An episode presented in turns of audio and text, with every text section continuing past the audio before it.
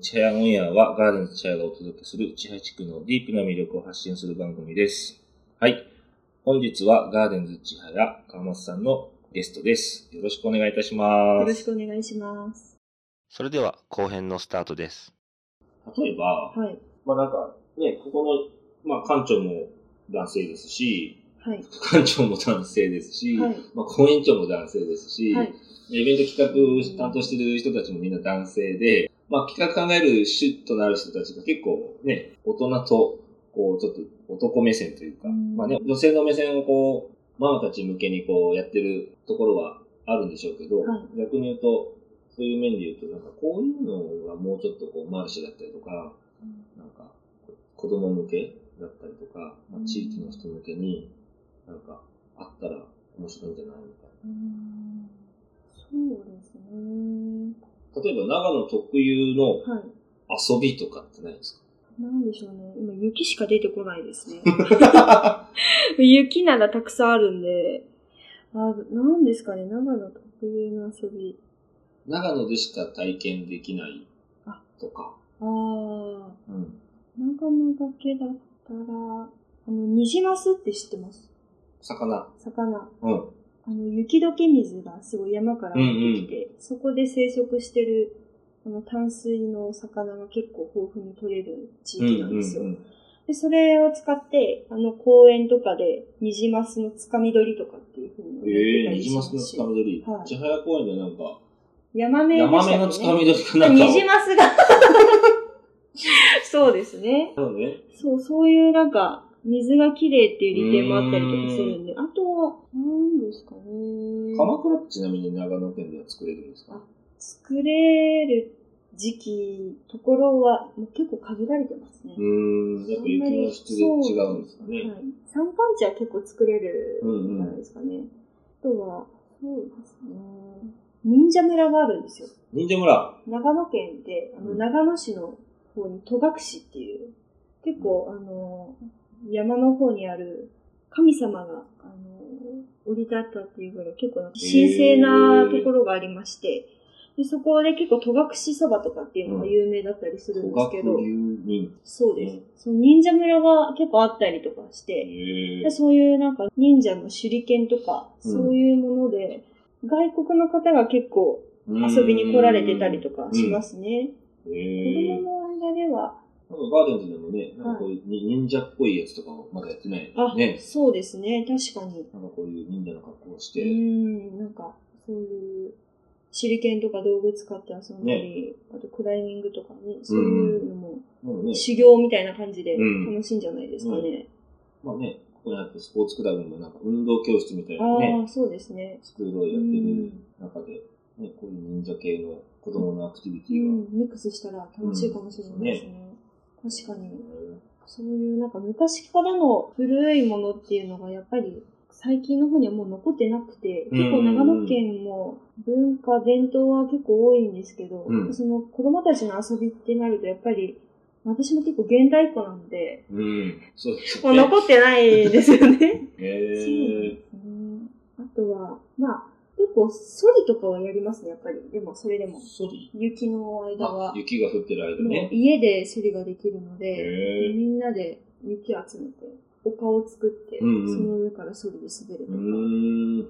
逆に、あれです。ね、長野県は長野県で、その九州にないアクティビティが、そうでねすね。九州の子だと、下手したらソリやったことない人の方が多分ああ、うんそうですね。確かに。多いし、多分鎌倉を作るぐらいの雪を。を見たこともない、そうですね。ね、確かに先週は長野にいたんですよね。はい。あの、ちょうど雪がはいすごい、大雪の日 に、あの、降り立った瞬間に雪が降ってき て、もう家族全員から、なんでこんな時に帰ってきたんだ って、もう、大ダメージを食らね、っでたんですもけどまあ。雪国のイメージがはねい、多分うんあるんですけど。そうですねうん。結構、あの、寒暖差が激しいんですよね、う結ん構。うん。で、あの、それで寒暖差が激しいから、あの、取れるものとか、うん。あの、寒天とか知ってます、うん、寒天。寒天とかってあれ結構寒暖差で、あの、なんかよく、あの、味が美味しくなるうん。食べ物なんですけど、それを干す場所とかもあったりするぐらいで、うん結構福岡と結構その寒さとかはまあ似てるところはあるんですけど、うんうんうんやっぱり山間部なので、うん。もうちょっと福岡とは違うところが結構多いですかね。なるほど。それもそういうね、ところでまあ育った川松さんですけど、はいまあ実際にこの千早地区はい。に、まあガーデンの手配でお仕事しながら、はいまあ住んでいって、はい。まあ日常生活の中で、まあ当然ガーデンの千早はね、お仕事で来られるんですけど、はいまあこの千早地区、もしくは、まあ九州も含めて、お気に入りの場所とか、例えばなんかお店とかって、まあ、九州のね、人とか、ここに住んでる人はなんか昔からあるお店が好きとか、うん、なんかこういろいろはあるんですけど、逆に言うと、ね、長野県から福岡県に入ってきて、福岡県をこう自分の中でこうね、探索した中で、なんかこれおすすめなんですよ。意外と多分九州の人というか、社内地域の人からしたら大発見かもしれない。ああ、そうですね。あのー、福岡空港ですね。福岡空港福岡空港って、うん。あの、他の空港に比べてうん、すごい便数が多いんですよ。ああ、日本一なんか忙しい空港っていう。うんうん私は結構旅行が好きなので、は飛行機が飛んでる瞬間とか、うんなんかすごいワクワクするんですよねあ、。おほなんで、あの、ま、しかも福岡ってまあ有名ですけど、結構都心、うんうん市内かアらクセスがね近いじゃないですか。なんで、福岡の空港までさーっと行って、うん。で、あの、上の展望台の方うんうかんらフライトを見てたりするのが結構好きだったりしますね。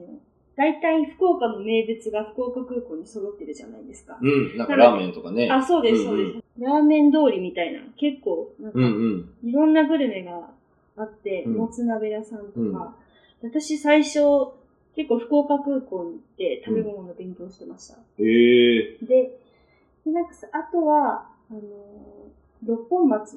六松六を。本松が結構好きで、あの辺結構なんか静かな裏通りみたいな感じうんにうなってて、んうんで私がおすすめなのは、うんうん。うん。タイ料理のお店なんですけど、タイ料理のおタイ店。料タ理のお店なんですけど、イ料理のお店。ムキッチンっていうところがすごく美味しくて、ここあの、なんかタイ料理が結構うんメインでやられてるお店なんですけど、うん。このあの、フォーとか、うん。結構本格的なんですよね。パクへチえーが結構、まあ、いろいろあると思うんですけど、うん。すごい美味しいお店なので、ぜひ行ってみてください。へえ。リムキッチンはね。この辺結構アジア料理屋さんもいいんですよね。ですね。はい。なんかあのー、ここだと、六本松でですね、ここのリムキッチンに行くんであれば、はい。ぜひですね、MC がおすすめする、すごい、聞いてもないの六に。本松のお店というと、ニーハオ。ニーハオですね。ニーハこオ。こはへー。どういうお店なんですか美味しいですね。中華料理ですか中華料理系へで、ー。チャーハン系ですかいや餃子系ですかピーマンピーマン。とか、テカってますね。麻婆豆腐とかきれいですね、うーん。トマト卵とかね、いいですね。うん結構丼が多い、ね。丼物美味しいですよへ。ー。すごい。今度行ってみます。ピーマンのね、本当だ。珍しいですね。かけたやつとピーマンか。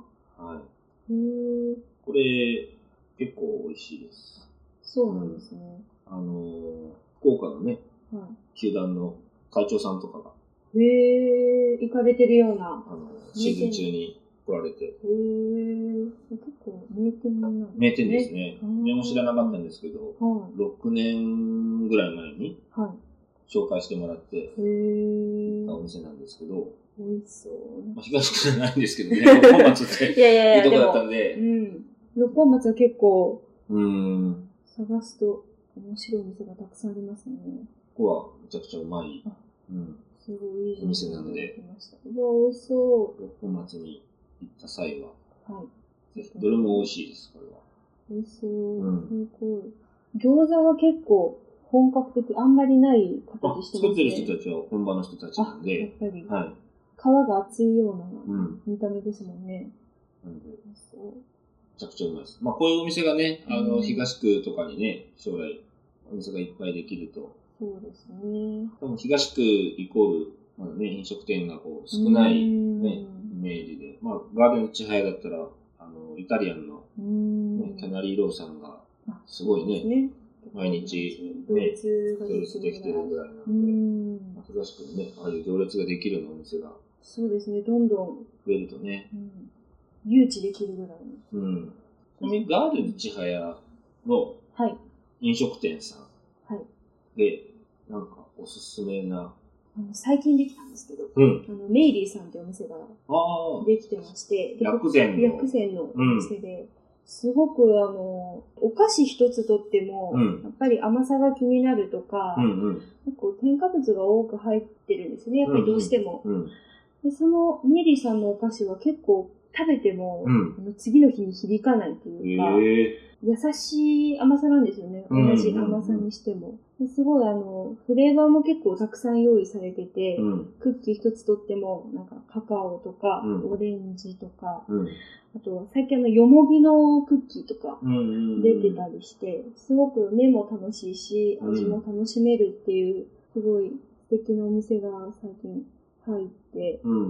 います。で、あと日替わりであの、ランチメニューみたいなものがあって、あの、薬膳ご飯っていう、うんハスの実が入ってるご飯っていうのがあって、へえハスの実って、あの、肺が弱い方にはおすすめらしいです。へえ体質改善っていうか、あ、そうですね。薬膳の料理でそういうのはね、珍しいですね。珍しいですよね。なかなか。まあ、商業施設の中に多分そういう、なかなか見ないんじゃないですかね。珍しいですよねうん。結構そういうのって、あの、買おうとしてもどこで買ったらいいかわからないし、うん自分で作るっていうと結構大変じゃないですか。うんなんでそうやってお店で売っているところがあると、なんか手軽に買ってみようかなっていう気になりますし、うん。うん薬膳って結構あの、その素材本来の味がすごい強いので、うんあんまり味付けしなくても、うん。うん。結構、あの、ご飯一つとってもすごい旨味が出るんですようね。ん。それはなんか季節に応じて薬膳とかで楽しめますし、うん。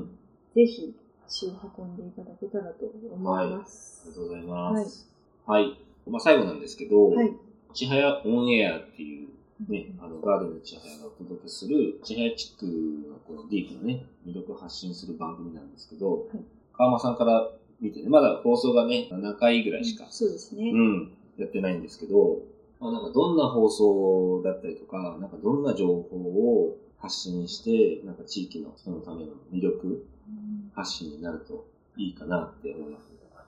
私は、ちょっと、あの、私の趣味がですね、うん。人間観察なんですよ。ほであのやっぱり人間ってあの、まあ、その道を通りすがる人とかのう。うん。考えてることとかうん。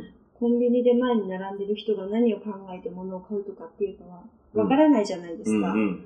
からなくてもなんかその人がなんかコーヒー買ったなとかそういうなんか姿を見てるだけで、うん。結構なんか一人暮らしなのでうん。結構そういうのを見ると、なんか人の、あ一緒に社会で人と生きてるんだなっていう感じがすごいするんですよ。で、それは結構あの、小さい頃から、うん。なんかクラスの友達とか観察するのが結構う好ん。きで、で、友達の話を聞いたりとか、うんで、なんか悩みとか相談を受けるのも結構好きで、うん。でやっぱり、あの、人ってすごい魅力的だと思うんですよ。へえ。で、その人がなんでここに来たのかっていうのももちろん、あの大事だと思うんですけど、うん。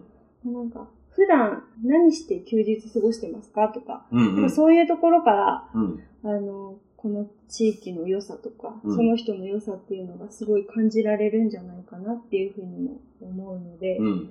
ぜひもっと、あの、ディープな人にフォーカススしポてねットを当てて、あ、こんな人もいるんだっていう、なんかもう本当に、ここを毎朝通る人に話しかけて、うん。どこに行くんですかとか、まあ、ちょっとうんうんまあ、それはプライバシーです けど、まあなんか、何を考えてるのかまではいかないですけど、うんうんまあ、この辺に住んでる方になんかちょっと聞いてみたりするのもなんか面白いんじゃないかなと思います。うん。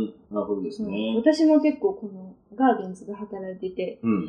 ガーデンズの人ってなんかいつもなんでここに来たのかっていうのやっぱり気になるので、うん。一緒に働いてる人のなんかうん。バックグラウンドをうん。なんか知れる番組だったあらーすごい楽しいなって。なるほどですね。思いますはいいありがとうございます。はいまあ、ぜひね、機会があれば、ね、かまさん交えて、はい。ね、まあ、従業員さんのね、トークの方も今後予定はしてるんで、まあ逆にね、ちょっとそういう面も、そうですね。うん、実際に聞けるようにな番組ね。そうですね。MC 解散が頑張って、人の魅力を掘り下げる、素晴らしい番組になると信じてます。はい、ありがとうございます。はい。